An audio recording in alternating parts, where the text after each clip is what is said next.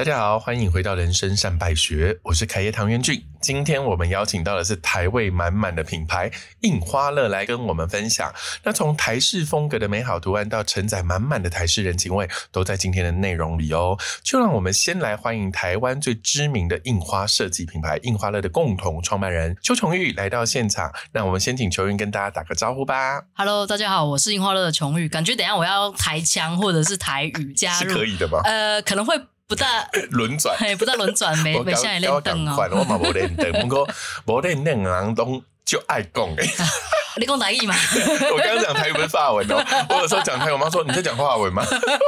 我台语很疯狂哎，就是因为你不太会，你就一直想要哦，展现一下那种仅有哦的词汇，亲和力。呃，就是你要走过经过大道城的时候，就会有我们印花乐的店面，那也会有一些很多产品哦，就尤其是联名的产品，在各个不同的不论是通路还是品牌里面被看见。那虽然这么有名，但是实际上还是应该要为了某一些新加入或无知的听众。哎，不要这样子说听众，那可能你们太年轻，啊我们太老。你们会不会创业的年纪比我的那个听众来的老啊？好可怕、哦！那所以，哎，印花乐到底几年？呃，哇，现在已经十五年，真的哎。对，如果我有一些十五嗯幼稚园下的时候，OK 稚园会不会有呢？应该有，因为有些同学会会播给他的孩子听。所以你说什么是樱花乐？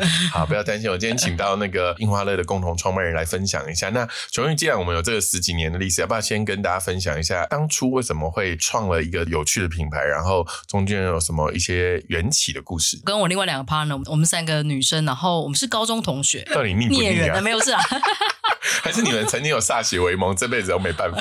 你说投名状吗？就投名状，就但是三个女生超屌的，东方三峡。幼稚园小朋友听不懂了。听不懂老师什么是东方三峡，只有听过西方三圣。好，你们这三个高中女生对生，，然后我们是呃高中美术班，然后大学我们都是念美术系，就是爱画图，然后对图案有想法的人这样子。就很怪的人。呃，对，就是那些离经叛道，没错。对对。好，三个怪人，然后然后我们就大学毕业的时候，我们那时候就是哎。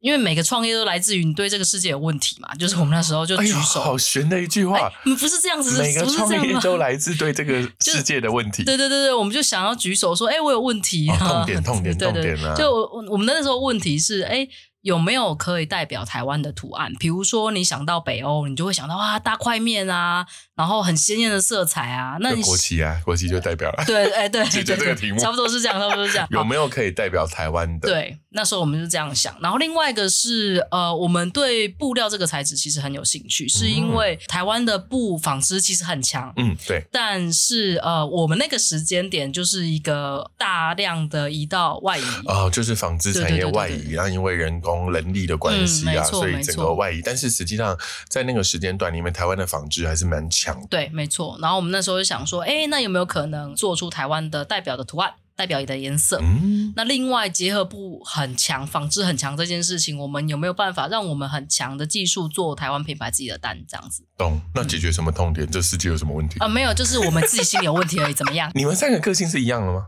哦我们三个是超级互补，就是三个都不一样。对，三个其实是就是很 A B C 分开对对对对，那有比较特别的人格设定，譬如说你就是黑脸吗？还是谁是嗯哦 always say no 的人？不要说黑白脸啦，哈，就是其实是在看待一件事情的时候，我们的节奏不一样，对然后我们看的方向不一样。呃，比如说我另外一个 partner 是 Emma，对，阿妈，阿妈是我读书会同学。哎对对对 我其实是先认识阿妈，再认识琼玉的，嗯因为琼玉现在是我台大同学，然后两个都是我可爱的同学，你们两个真的不太一样。对吧？对吧？对吧？Emma 她现在是我们品牌的总监，所以整个品牌的精神灵魂其实在她身上这样子。那她其实是很能洞察趋势，可以看很远的人这哦。千里眼。啊，对对对对对啊，我顺风了。好，那你那你代表什么？他能看得到趋势，那你要干嘛？嗯，那我觉得我自己在跟人沟通。那比如说，因为我们要对接哦非常多，顺风耳。对，就是因为我们有很多的哦上下游厂商啊，然后或者是对外对客户啊这样子。那我是大概负责这个部分这样。哦，对外业务、嗯异业。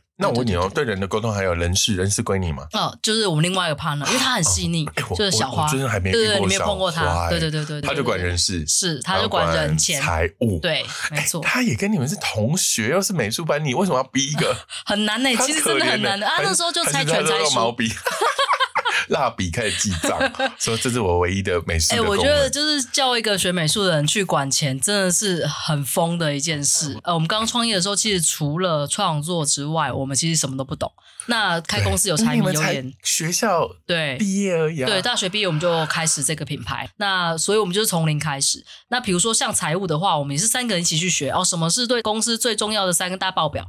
那我们就是呃一个一个这样学这样子，但是在各个不同的领域，其实是我们，因为我们就 day one 开始，我们就专业分工。你们 day one 就分，不是说我们三个人一起去学财务，然后谁成绩比较好，立 Q Q，就大家都可以考。没有没有，小花那个大学联考，她数学只有考十二分。印花乐的财务总监，不要这样下二分。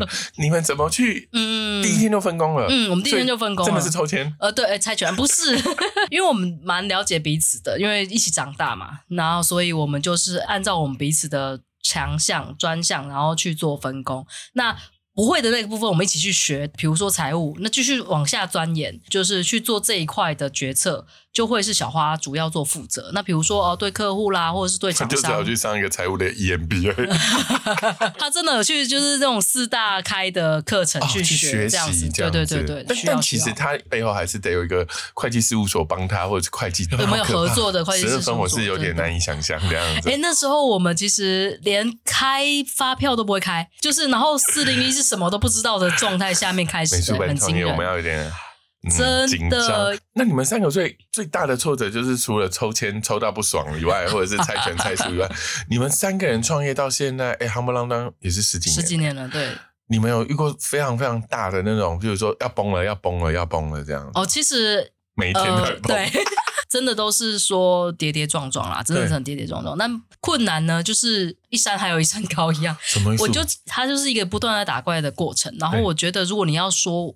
最困难或最痛苦，莫过于就前几年疫情的时候。但其实前几年的疫情也不是你创业初期，因为创业初期是十几年前。是是是。所以从某个角度里面，你觉得疫情是比哇创业初期还要痛苦？因为我们有门店，我们有 to C 啊。那 to C 的话，我们就是我们自己设计的商品，然后在我们自己的门店或者线上做贩售。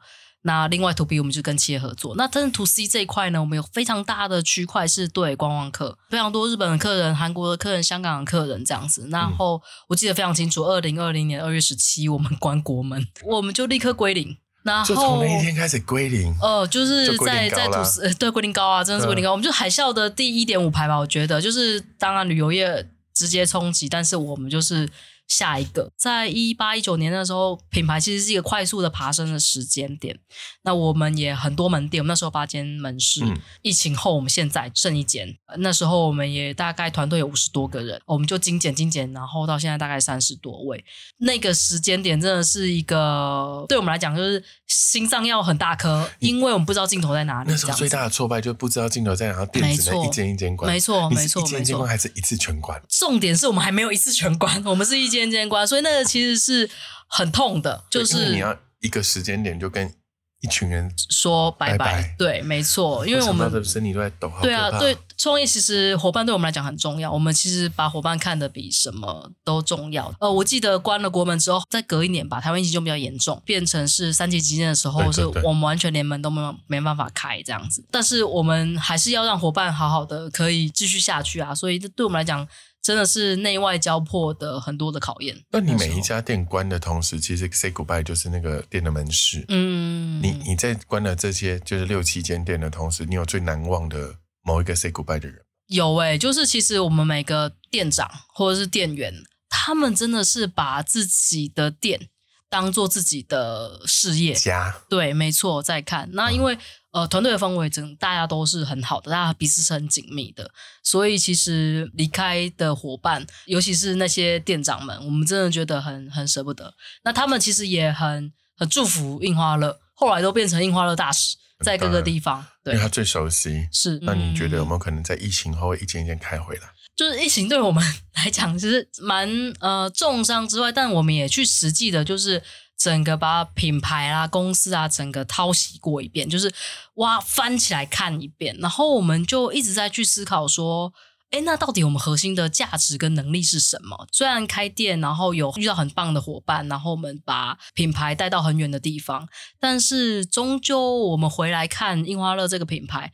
它的核心价值，我们发现是设计，设计才是这个品牌的核心。就我们去诠释台湾的图案，然后我们重新帮它做配色，那这个是这个品牌的核心。所以反倒是在看未来的路，我们会把这个核心抓在紧抓在手里面。它有几间店，或者是它是怎么样被呈现，这个倒不一定是我们考虑的最优先的顺序，反而是我们有办法去诠释更新的台湾的意象。然后让大家更能有共鸣，创作出更好的图案，这才是我觉得我们接下来比较好的，嗯，对，比较核心的地方。这样子，在这段疫情的期间里面，我们刚刚有经历那个比较痛苦的、苦痛的那一段，跟革命情感的团队里面一批批说拜拜嘛。其实这个同步里面，好像我们印花乐也做了一个，就是去做这个 B 型企业的这个决定。这个 B 型企业决定是在疫情前吗？的确是哎，因为我们申请 B 型企业已经四五年了嘛，对对，所以逻辑上回归的话，你们应该是在疫情前就做了一个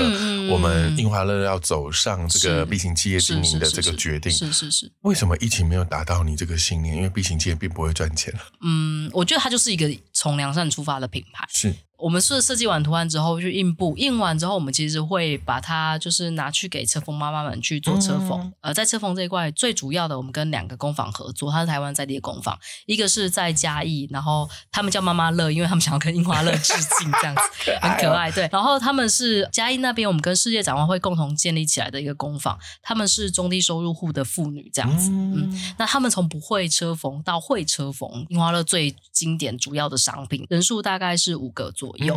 那另外一个工坊是在高雄，他们是八八风灾的受灾户的妇女集结起来，蛮早开始我们就跟他们合作，所以跟这两个工坊合作，大概已经。是七八年的事情了。比如说，帮我们的材质啊，我们也想要选用跟对环境友善的，比如说有机棉或者是宝特纱，友善环境的永续材，这样。大概五六年前、七八年前比起现在在台湾，呃，开始慢慢的有人注意到。那我们就想说，哎，那我们其实就是这样理念的公司。那我所以我们想要哎获得一个国际上面的认证。那会认证那么久，是因为主要是在印刷那一块不是我们自己的工厂。它的呃对环境上面的检测啊，或者是呃它污染的状况，我们其实是比较难去做到的。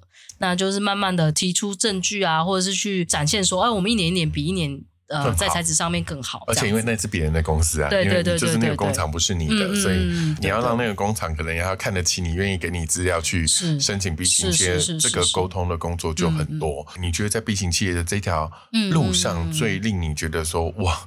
我差一点就熬不过了，可能会是什么的挑战吗？嗯，哦，对，我想要讲一下，B 型企业其实它的它的逻辑是这样子，的，就是他在讲一个影响力，不管是环境还是社会，或者是公司治理这一块。那当这个公司运转的越好，这里面就包含获利哦。当你越来越能获利，或是你的营收越来越大，当你越转越好。其实你的影响力会越大的，所以 B 型企业倒不是大家想象的社会企业那样子。对对对，其实 B 型企业并不就是好像不能赚钱，嗯嗯，而是 B 型企业其实在谈的是对这个社会要好的影响力。对，所以你盈利很重要，因为你没错，只有盈利才能影响更多对的或者是良善的事情。对对对，呃，选择做良善的事情，但是放大这些好的影响力。对对，那这样继续放大哦，哒哒哒哒哒哒，你会不会有一天？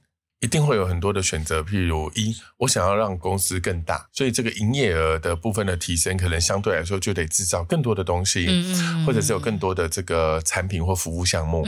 那当然也可能会有一些所谓的利害关系人的需求，比如说股东、投资人会觉得不行，印花的就是我的小金鸡，要开始扩大了。在这个过程里面，有没有可能跟 B 型企业的这个目标冲突？如果有一天冲突的话，你们会怎么选择？这件事情一定是在经营企业里面一定会碰到的问题，就是关于抉择的这个问题。这样子，那其实我们在这条路上面，我们碰到了很多个抉择的关口啊。比如说，我讲一个故事，这样就是我们那时候第一次要跟一个呃知名的便利超商啊，就是全家合作的时候，我们那时候三个人的纠结点是在于，啊，我们觉得樱花乐其实是一个。呃有独特品味的的品牌。然后我们幻想呢，就是大家其实是要开着车，有没有哈？然后去山里面，山里面有一个小屋子，然后有个微光。那因为大家喜欢我们东西，然后特地前来这样子。这是什么幻想？所以一定要去探寻一下，然后才会觉得哇，这个东西好可贵。然后那个暗黄的灯光里面，还有一个老妈妈在那边帮你车缝，那哒哒哒哒哒哒哒。你们可能对樱花类很想象，对？没有，但是现在跟全家合作的话，哎，你在你家的巷口就买到樱花乐喽。失去了那种 神秘感或者是稀有感呢？怎么可以这样？那没关系，你去全家，我们要求你要用一块钱付费，要 一块块的换出来哦。什么？还是要过五关斩六将，得到抽奖券才能得到我们樱花乐？对，其实应该是要这样的，或者是你要跑九家才能找到全家限定版樱花乐，就跟冰淇淋一样。哎，这个可以。你知道它的它的冰淇淋也是一绝嘛？你看它有一个冰淇淋地图，告诉你哪一间才有什么口味。所以以后你樱花乐要这样，就是限定版口味只在限定版全家。对对对对，当然我们后来就跟全家合作了嘛。那我们那时候就是三个人很认真严肃的开了一次会，这样子。为了这件事情。对，为了这件事情。对。然后我们那时候就想说，好，那回到我们最想要做到的事情，这个品牌核心是什么？我们想要拉近人跟艺术或是美感之间的距离。嗯，那如果这个决定是可以帮这个品牌走更远，那而且它可以达到这一件事，那为什么不做？对，为什么不？就是如果你喜欢樱花乐的美感，你今天在巷口你就可以买到樱花乐，它很容易走进大家的生活里面。对，所以呃，所以你们就做了。对对对对，所以在那在每个关口的时候，要扩大还是要？保持本来要大众还是小众，我们都会回到这个品牌，或者我们要开始这件事情时候，我们想要做到的事情去做抉择，这样子。你会觉得说，一开始初衷其实就是为什么台湾没有属于自己的印花嘛？没错，没错。然后刚刚谈到的是说，我能不能让艺术这件事情变成大众的服食即事，就是哎都可以碰到艺术的这样甚至美的东西。是是是。你怎么去想说这件事情，在基于前面这两件事情，那很容易会。轮到另外一件一个点，就是台湾之光哦，怎么去看待？樱花人未来在走出国门的这件事情，尤其在疫情之后，嗯嗯嗯嗯，不要说台湾之光好沉重哦。台湾之花，哎，好，可以，哎，好哎，我喜欢。反正我是 slogan 大神，好吧？樱花的台湾之花，哦，好棒哦，我喜欢。对，那你看，我们卖台湾人台湾的樱花，可能在故事的承载里面比较直观，嗯，他可能一眼就说，哦，原来这个是我小时候看到的那个窗花，看到的那个动物，那个八哥，可是。当文化会有一些些冲击或者落差的时候，我们怎么去跟外国人讲？哎，这是一个台湾的故事，就像你说的，他现在得开飞机来，或者是他得在小巷里面特别的文创店买得到。当然，他也更大众化，让不只有台湾的人能够享受到艺术，原来可以那么接地气。那所以。对于印花乐未来台湾之花的感觉，你是怎么想这条路？嗯，理解理解。因为我们的所有的印花都围绕在台湾的元素这件事情上面，我们很想要变成是一个呃世界上面如果说台湾文化的话的一个坐标，就是印花乐是那个坐标这样子。对对对，就看到他觉得哦，台湾哦，原来他是台湾来。但是我们想象着，就是我们传递这个印花后面代表的台湾文化这个路径，其实是这样子的，就是。比如说，我们去到日本市场，然后日本的客人看到我们的东西，他们会先觉得说：“哦，这个这个配色很特别，那这个图案很有趣。”然后再去细去看，说：“哦，他来自台湾哦。”我们想要给人家大家呃那个路径是这样子的，先让他觉得说：“嗯，这个图案很特别，哎，这个商品是我用得到的，我可以放在我的生活里面的。”哦，原来它是台湾的鸟。它是台湾的瓷砖，就是倒不会把台湾放在非常前面去沟通，因为文化它还是真的会有地域性跟呃文化生活认同这件事情上面，所以去到海外的时候，我们反而是把自己放在一个就是，哎，我有办法用图案跟你沟通，你也会喜欢这个颜色，再去让你去细看，发现哦，原来这是台湾的生活的样貌，这样。我觉得如果把它拆成一个逻辑，应该就是很很俗气的那个 AIDA 嘛。Attention 哦，OK，第一个就是说，哎，我并不是诉求说，啊，好像我就是一个很地区性的，比如说你到那个地区就一定要买一个什么台湾的地图、台湾的图样，不是不是，可能这个东西在海外的攻略是先用呃颜色，嗯，或者是花样让它有 attention，嗯嗯，然后可能对这个 attention 进去以后就会觉得有兴趣，嗯嗯嗯，所以就是 interesting 嘛。这个感兴趣的同时，他当然也会去理解这个图案可能来自台湾的某一个意象，对某一个故事或者某个来源。随着他一定会有个形态，为什么是形态？因为 大家知道形态就是载体，这个印花可以印在任何的载体上面。他对这个载体会回归到一个欲望，是觉得说，哦，这个我可以用在哪里？嗯嗯，然后最后才会有一个 action，说，哎，那我要买了，我做了这个行动。所以这个 AID，我觉得在。刚琼玉的这个分享里面，其实很标准的被展现，而他也不会去卖什么，你知道吗不要卖情怀啊！很多人就说哦，所以是台湾之光，我们就是支持台湾之光。但其实你有买过很多台湾之光的 T 恤，你也没在穿。你觉得你每次去一个地区，不是说 就是我 I love，然后什么什么东西那个 T 恤？请问你离开那个地区，你还会再穿吗？所以我觉得应该会回归到说，这个商品的本质的价值是不是有到那个位置？嗯嗯，然后它才能彰显说它不是一个爱国财，嗯，而是一个艺术财。的确是，对我觉得这倒是一个我们未来可能会。会在走上这个印花乐台湾之花这条路里面一个 有趣的过程。然后，因为你们一直都做很有趣的事情，所以你们三个人就是虽然个性互补，但共同性一定是忙得要死啊。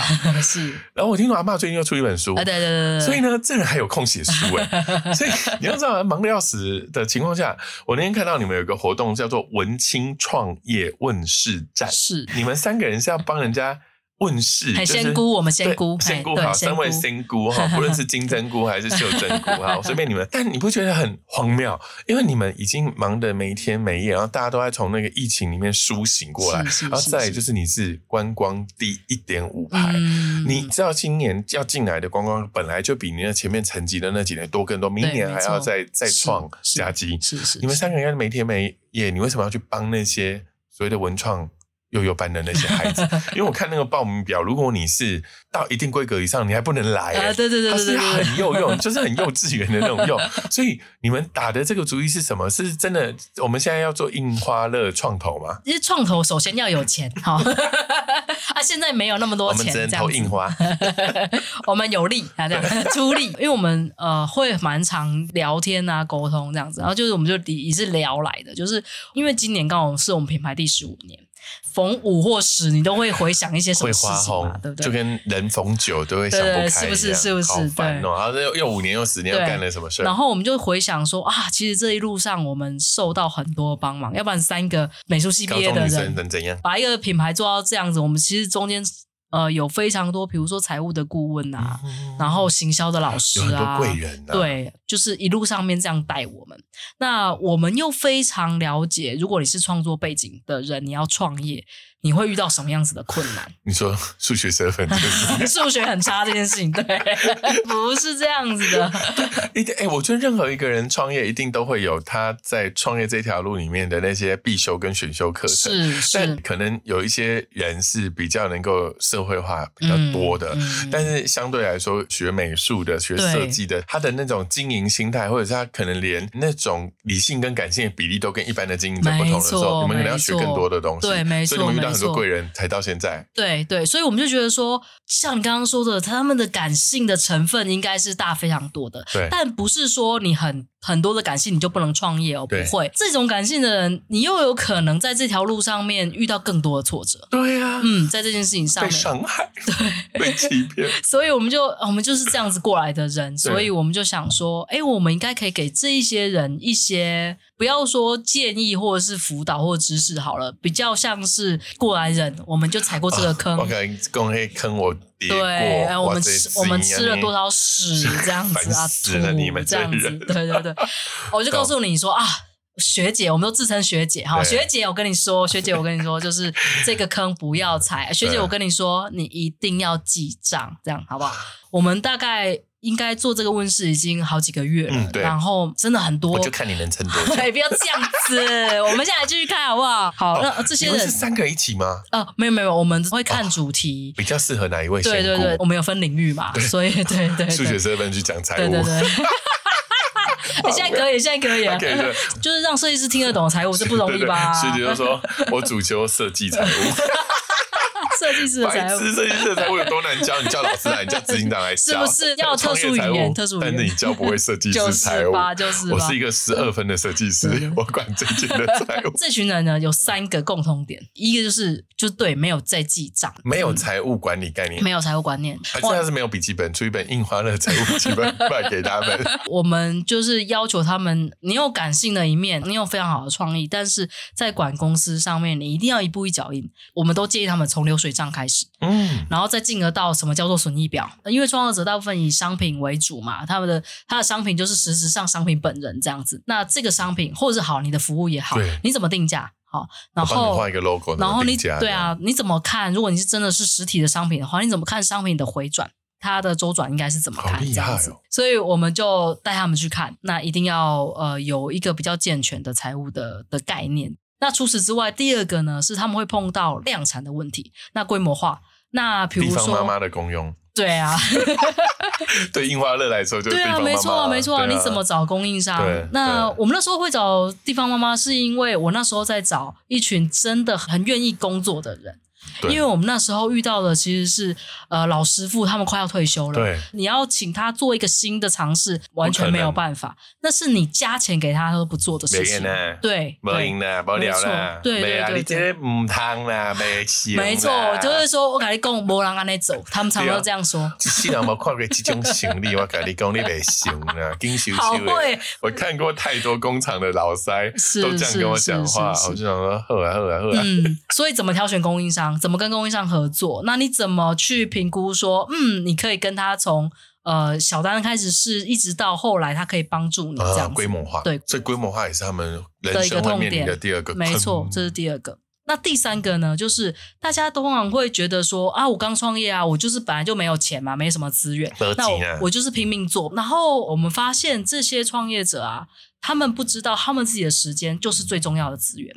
他们不会分配时间，还是我们出一个保肝丸叫肝硬化？肝硬化，好棒哦！肝硬化，来推荐你吃这一罐肝硬化配财印花乐财务笔记本。礼盒套组现在现在一九九，带你们去那个社区妈妈工厂帮你们规格，富士镇周边商品立刻出来了。反正就是他们其实。没有发现说他自己怎么分配时间，其实是最重要的事情。所以很多设计师其实不知道他值多少钱。嗯，然后你如果不知道你的时间值多少钱，就会浪费。嗯嗯，然后浪费在很多无谓的地方，比如说包货。最喜欢包货，最喜欢包货，对，最喜欢包货。呃，四级算浪费时间吗？哦，我觉得倒不会。如果你是想要去接触，就是消费者，对对对，这是对的。在那边等雨停，对，没错没错。呃，你要怎么分配你的时间？什么东西你应该要外包？出去给人家做，那什么什么事情是你怎么样，你都必须要想清楚，然后你要很花时间在这件事情上面，才会发挥出比较好的效益。譬如譬如譬如，你们要花时间想。嗯，比如说呃，这个时间点哦，我们现在来问世的这些学妹们，我就问他说，哎，那怎样？明年的那个预估损益表来看一下。一，他们没有预估损益表；二是我没有时间想这个。然后我觉得说哇不行不行，我会我们会赶快跟他们说不行不行，现在这个时间点正是你要去思考说明年要怎么样去投入。你说你你在摆市集，那你不是市集来邀约了就去，不是你要规划出来你要去参加哪些市集，为什么你要去参加，你要用什么样的商品去参加。就是大部分的设计师他不会，或创作者他不会把他的精力用在这些其实是真的很重要的事情上面。对，那因为你刚刚讲的，其实第二个点叫做说，你应该有一个明年的这个计划，而且这计划还要有预算呐，还要有一些想法或者是策略。我觉得这件事情，哇，我告诉你，那不是文创啊，反正现在。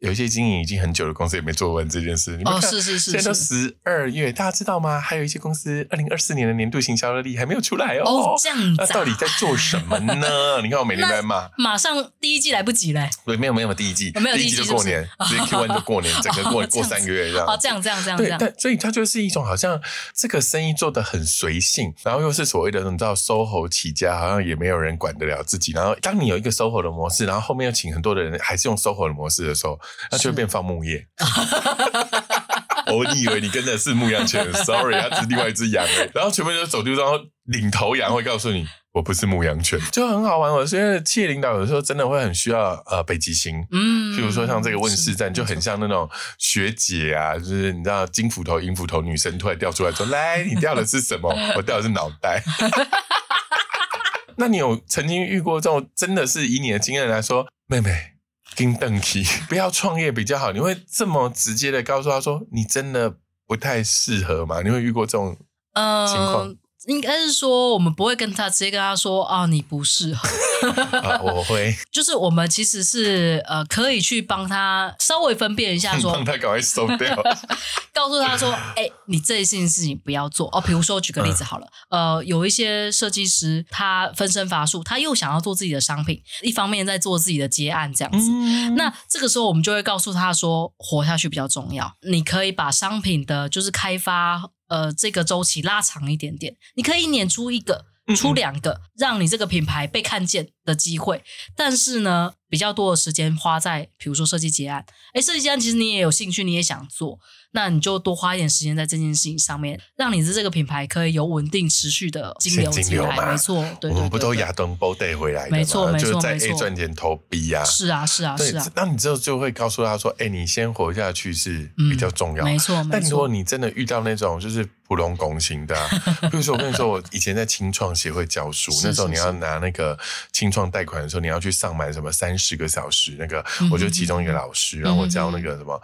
创新创意跟创业吧，哈，我教三创。我常会遇到两种我很害怕的学生。第一种学生就是拿爸爸妈妈的退休金，嗯，要开咖啡店，浪漫情怀型。是是，我说求求你饶过你爸妈吧，那是他的棺材本。所以我遇到这种，通常都会第一件事情就会先劝退他。第二种更可爱，嗯，就是刚毕业的，刚毕业为什么想当老板呢？他没有想要当老板，他只是不想有老板。我就在想说，你在文创里面，你如果遇到像这种比较真的就是钱啊利卖来，你 你就会只会想说你要好好想，还是你会很直白的劝退他，以避免他很高额的损失。呃，这个时候跟他说真话是好的，真的是真的是好的，他听得下去。对对对对。那不过因为我们这个问世站，我们有一些那个弹书哈，先打一些弹书，这样就是呃，其实如果你完全是零，可能零你也不要来。对对，你不要来，因为我们对你不会有帮助。但是你已经有自己的产品了，所以你要注意的是一到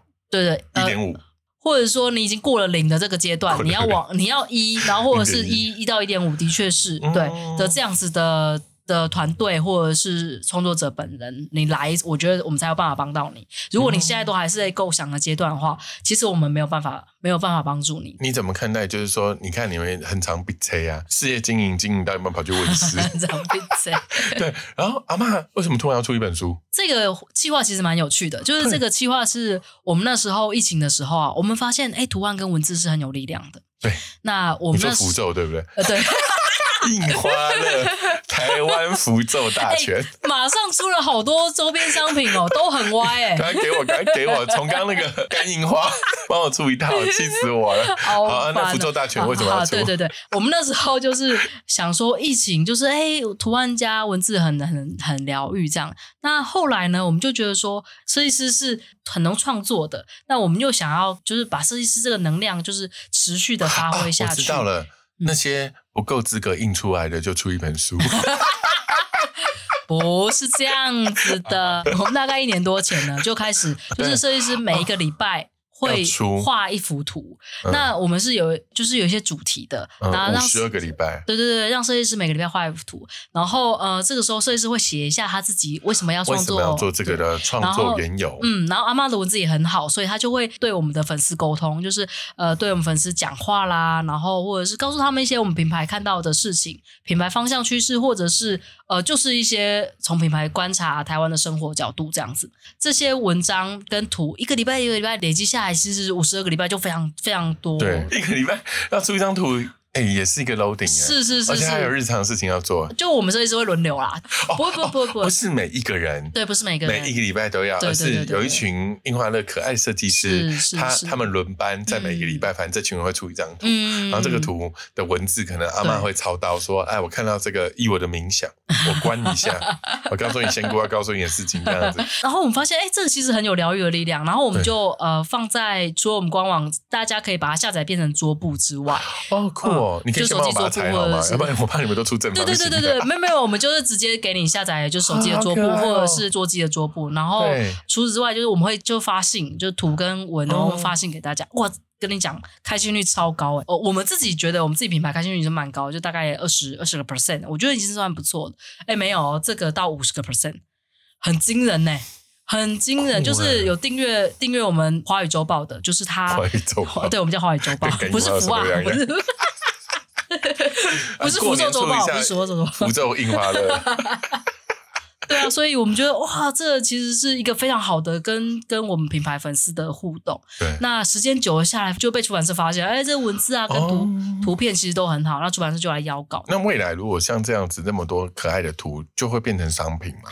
我们这一次就是英英的书上，我们其实在我们的呃店铺里面做了一个百画展。因为其实呃一年多了，就是累积了对累积了很多了，然后我们就真的把它印出来输出出来，就是精选几幅，也把它商品化，就是你可以把这一幅图带回家这样子。嗯，那或者是哦，我们也把它放在就是我们明年的桌历上面，就是其实它有很多后续的应用，对，没错，反正都创作出来。对啊，二零二四年应该都规划好了吧？有什么要揭露的东西吗？要让我们那个听众期待一下。明年度我们大概会有几个重点，刚刚说设计是我们的核心嘛，所以。